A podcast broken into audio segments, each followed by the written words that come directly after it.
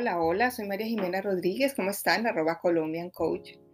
En un bello 4 de julio. Eh, hermoso, mucho verano, 100 grados centígrados, 100 grados Fahrenheit. Mucho equilibrio. Cuando uno vive en estaciones y las personas que me escuchan que viven en estaciones creo que se dan cuenta de esto y es, yo me doy cuenta que aprovecho el sol a lo máximo porque lo tengo poco tiempo versus las personas que viven en solo una estación o viven solo en el calor o solo en el frío, como que se acostumbran a lo mismo. Yo, por ejemplo, uso la ropa de verano lo que más puedo porque sé que no la voy a usar sino tres meses. Y depende si la estación está calientica o no, porque si está fría, hay veranos que son fríos, que se sienten como Bogotá en un buen día. Entonces, aprende uno a aprovechar, yo aprendo a aprovechar los espacios el salir, el estar afuera, eh, el, poder, en este momento es como libertad, para mí verano es libertad. Puedo salir, tengo tres horas más o cuatro horas más de luz, hago lo que quiera, tengo balance porque puedo trabajar versus salir, eh, mirar cosas, o sea, me encanta eso. Versus cuando estoy en, en invierno, pues es quedarse quieto aprovechar la luz al máximo. Cuando hace mucho frío me cuesta mucho trabajo. Sin embargo, aprendí a trabajar, le, he sacado el tema a hacer esquí o de pronto a ir a, hacer cosas en la nieve, ¿no? Que, a veces no nos gusta, pero a patinar en la nieve, eso me gusta, bueno, en fin. Eh, pero básicamente el invierno lo, lo, lo, tomo como algo muy personal, muy de introspección, de quedarme quieta y mirar qué es lo próximo. El verano me muevo, hago, subo, bajo y la paso bueno. Definitivamente pasarla rico, como cuando estamos en vacaciones.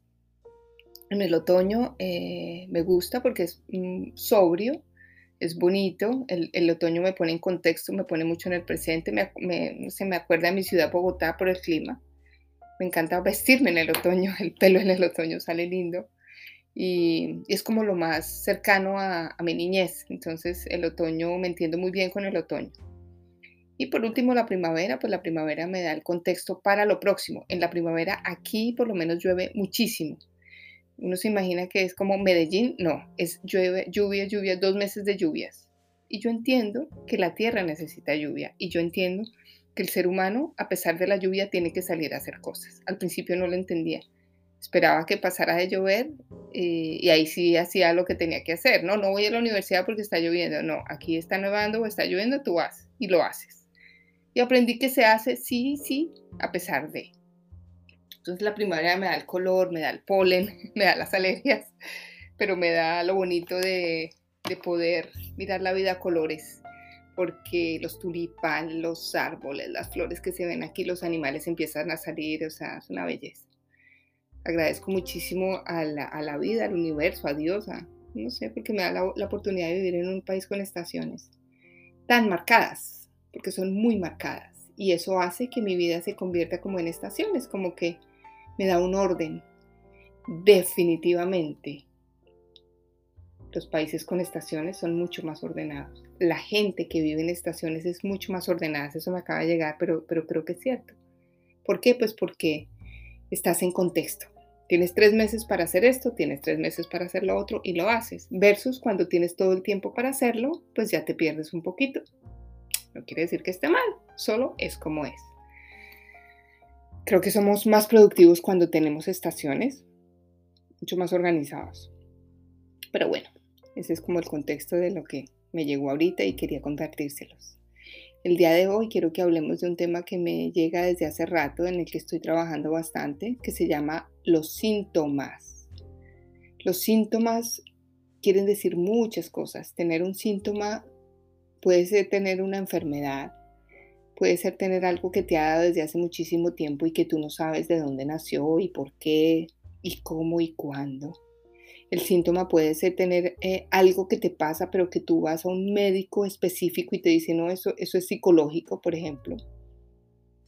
O puede que no sea psicológico, puede que sea genético, pero que tú sufres mucho con esto.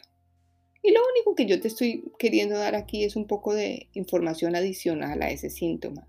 Ojalá se sanara de una vez, ojalá se pudiera sanar de un momento a otro. Lo que yo he aprendido con el tema de los síntomas es que nacen de la forma más inhóspita del mundo, que cuando nace el síntoma no tiene nada que ver con lo que yo creo que es el síntoma. Y, y por eso es tan importante ponerle atención al síntoma. Un síntoma puede ser algo que tú tienes hace muchísimos años y no tienes ni idea de dónde viene. Un síntoma puede ser algo que tienes hace muchísimos años y que todo el mundo te ve con eso, pero que tú ni te das cuenta porque ya normalizaste el dolor, el dolor en la espalda, la cadera, el que te vaya mal en alguna cosa, ya normalizaste eso, porque nunca diste por qué era y entonces se quedó así. Pues resulta que sí hay un origen emocional, resulta que hay algo que se llama biodescodificación, que tú puedes buscar y empiezas a mirar cuáles son los síntomas o los orígenes emocionales de las enfermedades.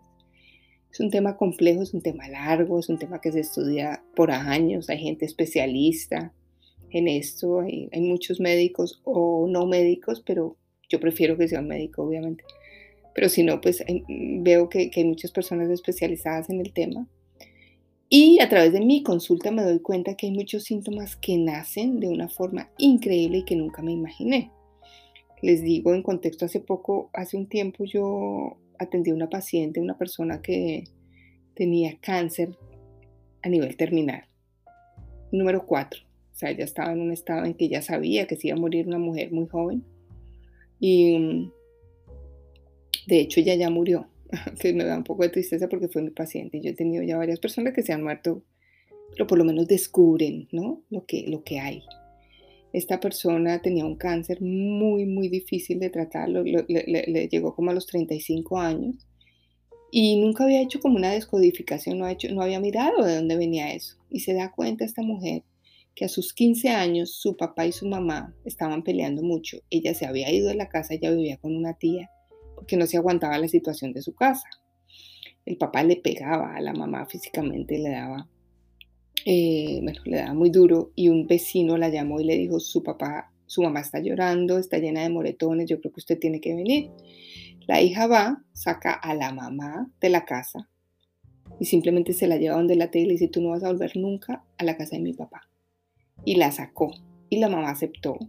Ojo con eso, la mamá lo aceptó y nunca volvió. Veinte años después, el papá ya vive solo, ya hizo las paces con la mamá, lo mejor era separarse para ellos. Eh, el señor vive solo y se está bañando, le da un infarto y nadie se da cuenta. A los tres días de que no contestaba, de que nadie se daba cuenta, de que empieza a salir agua por su apartamento, pues obviamente llaman a la policía y la llaman a ella y se dan cuenta que el señor tenía un infarto y se había muerto hacía tres días. En ese momento se genera el cáncer y ella dice, si yo no hubiera alejado a mi mamá de mi papá, mi mamá estaría con mi papá porque seguramente estaría ese día con él. Él no se hubiera muerto. Y ella lo sigue y le dice, bueno, papá, yo me voy contigo y se va con él. Y muere eh, cinco años después, a los 40 años. Triste, sí es triste, pero es muy, para mí es muy diciente esa información. Y tengo otro caso que me acaba de llegar cuando estoy hablando con ustedes de una una paciente, una persona con la que hacíamos constelaciones bastante, una mujer del Paraguay, genial, en Washington, una diplomática, una mujer espectacular, de verdad que espectacular. Y esta mujer mm, tenía una pareja que era non santa, ¿no? Tenía una pareja de su infancia con la que nunca pudo como tener esa relación como abierta, como que abierta quiero decir como que todo el mundo supiera. Ella se terminó convirtiendo en su amante, pero su amante casi que su pareja, porque por 20 años eran amantes, se veían todos los días, o sea, era un amor muy profundo. Y ella se empezó a dar cuenta que eso no era por ahí, que ella se sentía mal, que no le gustaba hacer la otra, que no le gustaba, que no le gustaba, y había algo que le daba asco. Y se enfermó. Y ese asco le produjo una enfermedad tremenda y se murió muy, muy rápido no pudo con la culpa. Y yo les digo una cosa, era amor profundo, de ella y de él. Pero los triángulos amorosos son muy difíciles de manejar. Todos saben, ella, él y el tercero sabe que hay un triángulo ahí. Él, él la amaba a ella, definitivamente a la amante era la que amaba, pero no iba a dejar a su mujer y ella no lo permitía, la, la, persona con, de la que les hablo. La honro muchísimo porque la quise mucho y creo que me volví gran amiga de ella. Y bueno, así nacen los síntomas, entre otras cosas. Puede que no sea tan complejo, pero me llegan esos dos casos. Así que yo quiero que en este momento tú cierres tus ojos y vamos a empezar a mirar un poquito de dónde vienen esos síntomas. Y te pido que cierres tus ojos que tomes una respiración muy, muy profunda. Muy profunda. Y te pregunto si quisieras trabajar algo en este momento. ¿Qué sería? ¿Qué sería ese síntoma que tú quieres trabajar hoy? El primero que te llegue. No importa si sabías, si no sabías, el primero que te llegue. Con eso es que hay que trabajar. La segunda pregunta que te hago es, ¿hace cuánto nació ese síntoma en tu vida? Piénsalo, ¿hace cuánto nació?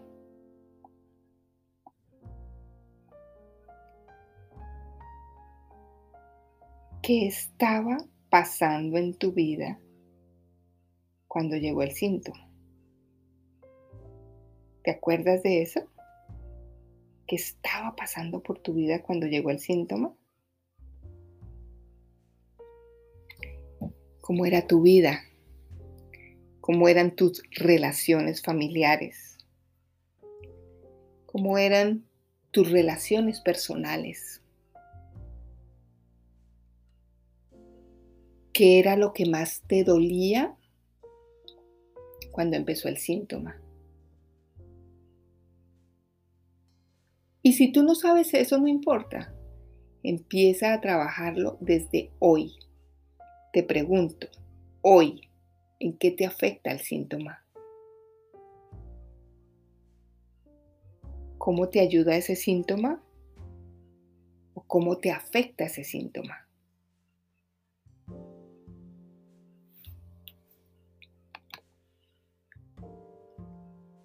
¿Cuál es la habilidad que te da ese síntoma?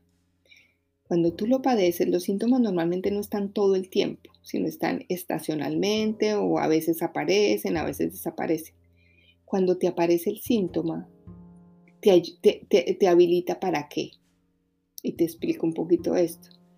Mi síntoma me puede habilitar para dejar de hablar con las personas ¿Por qué? Porque no sé, porque tengo que ir al baño cada cinco minutos y entonces me, aíslo.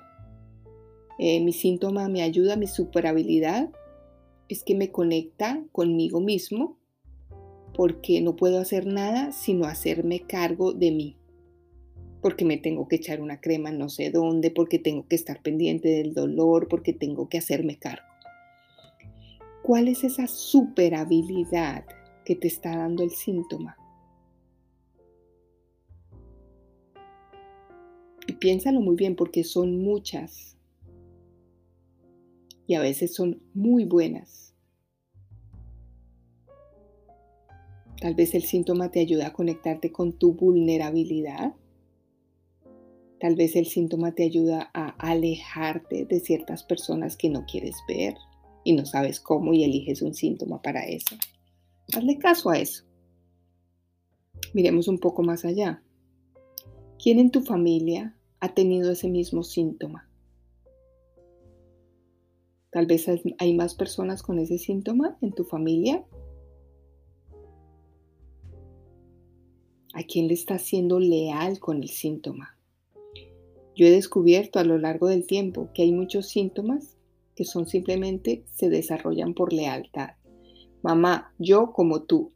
Papá, yo como tú. Abuela, yo como tú. Tú tienes el síntoma, yo también lo tengo y yo me conecto contigo a través del síntoma. Se llama amor ciego. Y lo hace el niño. El adulto ya sabe que no es suyo, pero el niño sí, se crea, se queda ahí. ¿Quién más ha tenido ese síntoma en la familia?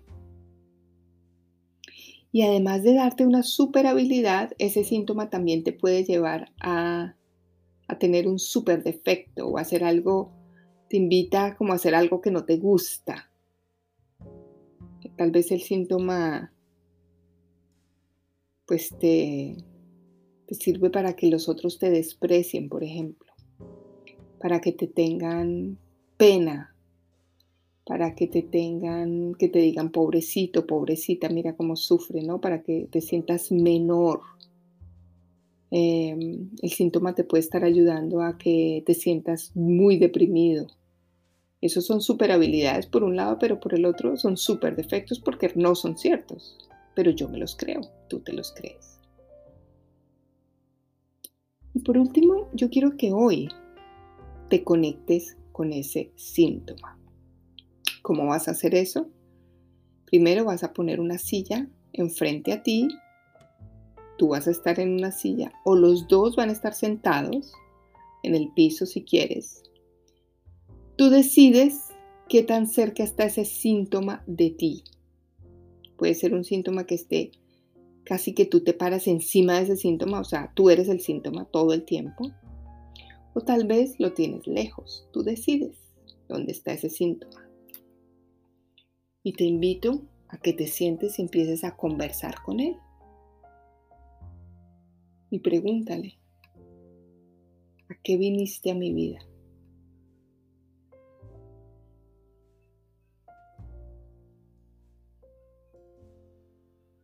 Y deja que Él te conteste. Conéctate con Él. Y si para ti es importante, te puedes ubicar cuando le preguntas, después de preguntarle, ubícate en el lugar del síntoma. Siéntate en esa silla de Él. O simplemente párate encima del papel de tu síntoma. Y deja que Él hable. ¿A qué viniste a mi vida? Segunda pregunta, te paras en tu lugar, no en el de él, en el tuyo. ¿Qué me viniste a enseñar?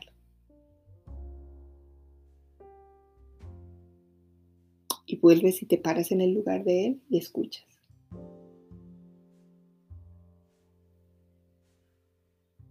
Y tercera, la última pregunta.